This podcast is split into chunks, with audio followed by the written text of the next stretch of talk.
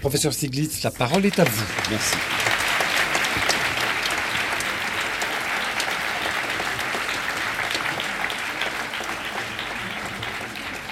Alors, merci beaucoup pour cette présentation. C'est vraiment un plaisir pour moi d'être ici à Marseille euh, de nouveau. La dernière fois que je suis venu ici, c'était en 2003. Euh, ce qui était avant que certains d'entre vous naissent, en fait avant votre naissance, pour certains d'entre vous du moins.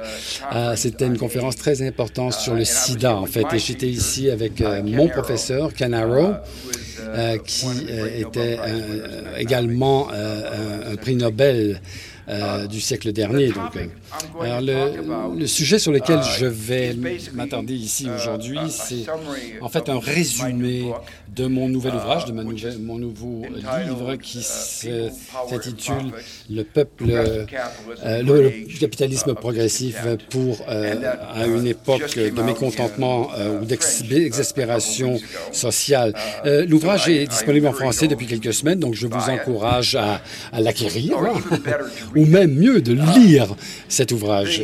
Je vous encourage vivement. Alors, l'introduction euh, qu'on vous a proposée, euh, voilà, euh, donne un peu le là de ma présentation, parce que la thèse sur laquelle se base le livre, c'est qu'il nous faut un nouveau contrat social que la doctrine du néolibéralisme qui a prévalu euh, au cours des dernières 40 années, qui euh, dit qu'il faut tout laisser au marché, que les marchés allaient régler tous les problèmes, que le gouvernement était le problème et non la solution. Ah, cette doctrine a failli, a échoué. Aux États-Unis, ces idées que, l'on retrouve euh, chez le président euh, Reagan avec l'économie de l'offre, par exemple, euh, et au Royaume-Uni avec Margaret Thatcher. maintenant, ça fait 40 ans que l'on souffre de cette expérience du néolibéralisme qui devait en abaissant les taxes sur les très riches, ça devait créer une incitation dans l'investissement. La dérégulation devait donner plus de liberté euh, au niveau de uh, l'économie pour qu'elle soit plus dynamique, que l'économie soit plus dynamique, plus libérée. et ça n'a pas fonctionné, ça n'a pas marché comme ça. Uh, euh, tout le monde avait prévu, prédit que ça conduirait à plus d'inégalités et ça réussit à créer plus d'inégalités. Euh, au-delà du, uh, du, rêve, ça crée énormément d'inégalités dont je vais parler euh, un peu plus tard, mais en fait, ça conduit aussi à un ralentissement de la croissance économique. Alors, si on avait, on avait passé une année, deux années, trois années à expérimenter, finalement, on aurait pu dire, bah, on va continuer, on n'a pas donné assez de temps ça fait 40 ans qu'on fait cette expérience, qu'on mène cette expérience. 40 ans d'échecs, pas seulement dans un pays, mais dans pays après pays après pays, dans plein d'endroits. Et donc, je peux dire sans ambiguïté que ces idées ont été, étaient un échec, ont été un échec. Puis ensuite, me poser la question, est-ce qu'il y a, est-ce qu'il existe une alternative? Et l'alternative dont je vais parler, ben, je l'appelle le capitalisme progressiste. Progressiste parce, ben, en partie parce que euh, ben, je um, m'adresse souvent à un uh, public américain et si j'utilisais le mot euh, européen comme la démocratie sociale uh, et, euh, ou un socialisme démocratique ou quelque chose comme ça, ben, le président Trump uh, dirait bon demain vous allez vous retrouver au Venezuela, Maduro au Venezuela. Et donc il faut être un peu prudent au niveau de, de notre vocabulaire, des mots qu'on utilise. Mais l'idée de progressivisme, d'un capitalisme progressif, c'est une idée très simple. C'est qu'il nous faut un nouveau contrat social qui implique les marchés, l'État, le gouvernement et la société civile. Uh, et euh, que le problème avec le néolibéralisme, c'est que ça a perdu cet équilibre et, n'a pas n'a commencé à se concentrer que sur le marché et sans tenir compte des autres composantes. Et donc, il nous faut les trois composantes. Uh, uh, Lorsque euh, mon livre a été publié, um, uh, uh, bah, j'étais un peu inquiet de uh, savoir si, en fait, j'avais peur que ce soit, qu'il soit attaqué par la droite, mais également par la gauche. Uh, et, donc, j'ai euh, publié un article dans le New York Times euh, que j'ai, uh, dont le titre était Le capitalisme progressif n'est pas un oxymore. Pour ceux qui ne... Bon, l'oxymore, c'est quelque chose qui est sans, sans consistance. On ne peut pas avoir le capitalisme progressif. Les deux mots ne peuvent pas être poser.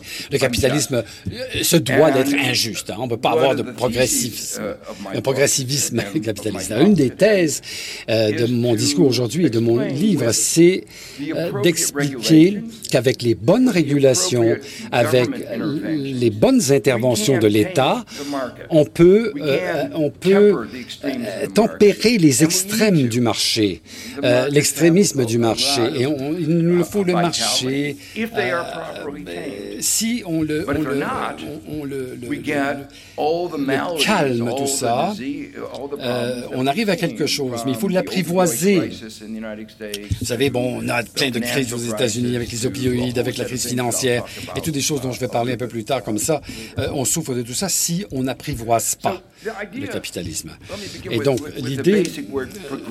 Bon, je vais commencer sur le progressivisme, le, mot progressif. Il y a certains d'entre vous qui ne sont pas familiers avec ce mot, mais c'est une idée simple, c'est que c'est la croyance que le progrès est possible et que c'est dans notre qu'il est en notre pouvoir de, de, développer un système économique et social qui favorise le progrès. Ce que je veux dire par le progrès, c'est euh, euh, une augmentation durable du niveau de vie, euh, une meilleure espérance de vie. Ça veut dire également que l'on arrive à vivre à, à l'intérieur de nos frontières planétaires, avec les limites de l'environnement. Ça veut dire aussi de faire des progrès en justice sociale. Ce n'est pas une question seulement une question d'économie. Il s'agit d'une société plus humaine avec moins de préjudices, moins de discrimination, moins d'exploitation. Je parler beaucoup de l'exploitation plus tard dans mon, dans, dans mon exposé. Pour mieux comprendre le, le progrès, on a fait beaucoup de progrès dans les dernières 250 années. Euh, donc, uh, donc, je vais revenir euh, Um, je vais en reparler, excusez-moi. Euh, mais lorsqu'on parle de ce progrès, uh, en fait, on voit qu'il y a trois uh, euh, avancées majeures. Bon, des avances que, ben, ben, qui ont été permises par le progrès par la science, c'est-à-dire que la science nous a permis de comprendre notre environnement. Si on pense euh, pourquoi on a un meilleur niveau de vie qu'il y a 250 ans, pourquoi on a des téléphones uh, cellulaires, des uh, mobiles, euh, téléphones mobiles, ou pourquoi on vit plus longtemps, eh bien, ce sont les progrès de la science, des idées comme la, la connaissance de l'ADN, les transistors, les lasers et tout ça. Mais ce n'est pas arrivé accidentellement. tout ça, ce sont des résultats des efforts humains euh, qui l'ont conduit à découvrir ces choses et des efforts humains au travers de la science. Mais les sciences sociales sont également importantes. Uh, euh, on a fait beaucoup de progrès au niveau de la, notre compréhension des, de, nous humains, de nos relations, euh, de la psychologie humaine. On a fait beaucoup de progrès de ce côté-là. Et basé sur ces progrès dans les sciences sociales, on a fait des progrès également dans les organisations sociales, la capacité d'organiser des activités coopératives, de, de se coordonner à grande échelle. Et dans une économie simple, il y a 400 ans, par exemple, lorsque les gens vivaient de l'agriculture, on n'avait pas besoin d'organisations compliquées, complexes. Il nous fallait euh, des marchés simples où les gens échangeaient leurs biens agricoles. Mais la dans la société moderne, euh, nous, nous, sommes confrontés à des, uh, beaucoup plus de complexité. Il nous faut des façons d'organiser de, de très grand nombre de personnes. De, en fait, de regrouper 350 personnes, par exemple, dans cette salle, de disposer des chaises qu'il faut et un système euh, d'amplification du son. Bon, voilà, tout ça. Et les activités économiques sont organisées au travers des marchés qui sont euh, gouvernés par euh, l'état de droit. Bon, je ne vais pas m'étendre là-dessus, mais il y a un uh, état de droit. Ça, il faut qu'il y ait un état de droit. Um, et en deuxième lieu, les politiques vont déterminer les règles du jeu avec la séparation des pouvoirs, la séparation euh, et comment la, la, la, la gouvernance uh, démocratique fonctionne? Alors tout cela, ce sont des idées euh, au, au, uh, centre de la, de la lumière, finalement, de la uh, compréhension. Et euh, ça explique les progrès que l'on a connus au cours des 250 dernières années. Pour illustrer la nature de ces progrès, ben, il y a différents tableaux que je voulais vous proposer. Alors, le premier, le premier tableau vous montre les niveaux de vie historique, difficile d'avoir des données euh, si on remonte loin dans le temps, mais les économistes ont travaillé très dur pour arriver à ces résultats. Mais ce qui est remarquable, quel que soit le jeu de données, euh, on obtient à peu près le même, la même image, le même tableau. C'est-à-dire que pendant des siècles, il n'y avait pratiquement aucun changement au, dans le niveau de vie des populations. Si on étudie ce tableau attentivement, on va voir que lorsqu'il y avait la la, paix, euh, la, la, par exemple, la peste bubonique. Dans, euh, donc, il y a eu un problème finalement au niveau de la main-d'œuvre. Donc, les, les, les, salaires ont augmenté. Ça n'a pas duré très longtemps. La loi de l'offre et de la demande a joué à ce, ce moment-là. Mais bon, euh, en dehors de ces petites, petites variantes, finalement, il n'y a eu pratiquement rien jusqu'à la fin du 19e siècle, 1880-1900. Et donc, et là, on constate la montée des courbes niveau des niveaux de vie. Euh, D'abord en, en, Europe occidentale, puis ensuite, plus tard, en Asie du uh, Sud-Est et en Asie du Sud-Est et uh, euh, plus tard dans d'autres parties du monde. Alors, les Anglais adorent euh, les uh, données, et donc une des bonnes sources de données, uh, euh, ben, ça provient des Royaumes-Unis, et donc on, a des données sur les salaires et le coût de la vie. Et donc euh, on peut vraiment connaître les salaires qui étaient versés.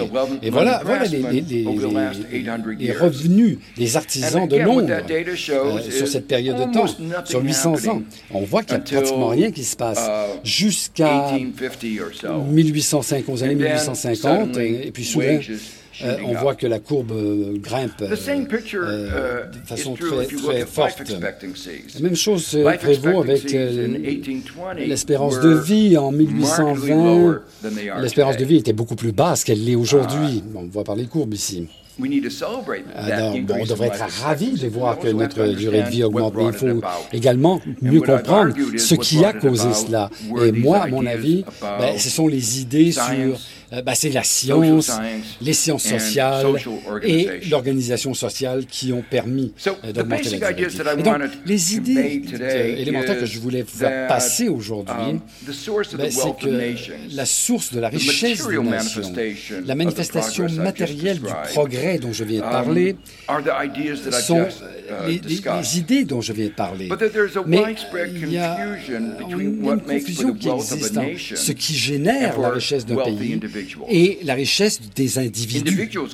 Des, des, des, personnes, des individus peuvent devenir riches en captant beaucoup des uh, revenus de, du pays plutôt que d'ajouter à la richesse du pays. Dans le jargon économique, on fait référence à cela. Ce sont des exploiteurs, ce sont des, des chasseurs de rente. Le président Trump est un exemple d'un uh, chasseur de rente. Euh, comme un rentier, on l'appelle uh, le, le, le, le roi de l'évasion fiscale, le roi du blanchiment d'argent. Euh, donc, donc, vous savez, il n'a pas fait son argent, gagné son argent en, en, en contribuant à la richesse du pays. C'est en tirant avantage des autres. Et nombre d'autres personnes dans le cabinet de Trump sont euh, à l'identique, finalement. Euh, le, le, chef du Parti républicain a gagné son argent. Euh, du trésor euh, du, du non, celui qui était responsable des finances du Parti um, républicain avant qu'il uh, soit, euh, euh, euh, uh, soit licencié. Il a gagné de l'argent avec le, les paris. Vous savez, il y a beaucoup de gens qui ont, qui, ont gagné leur argent au uh, casino, ben, le, le, jeu au casino, en fait. C'est de prendre l'argent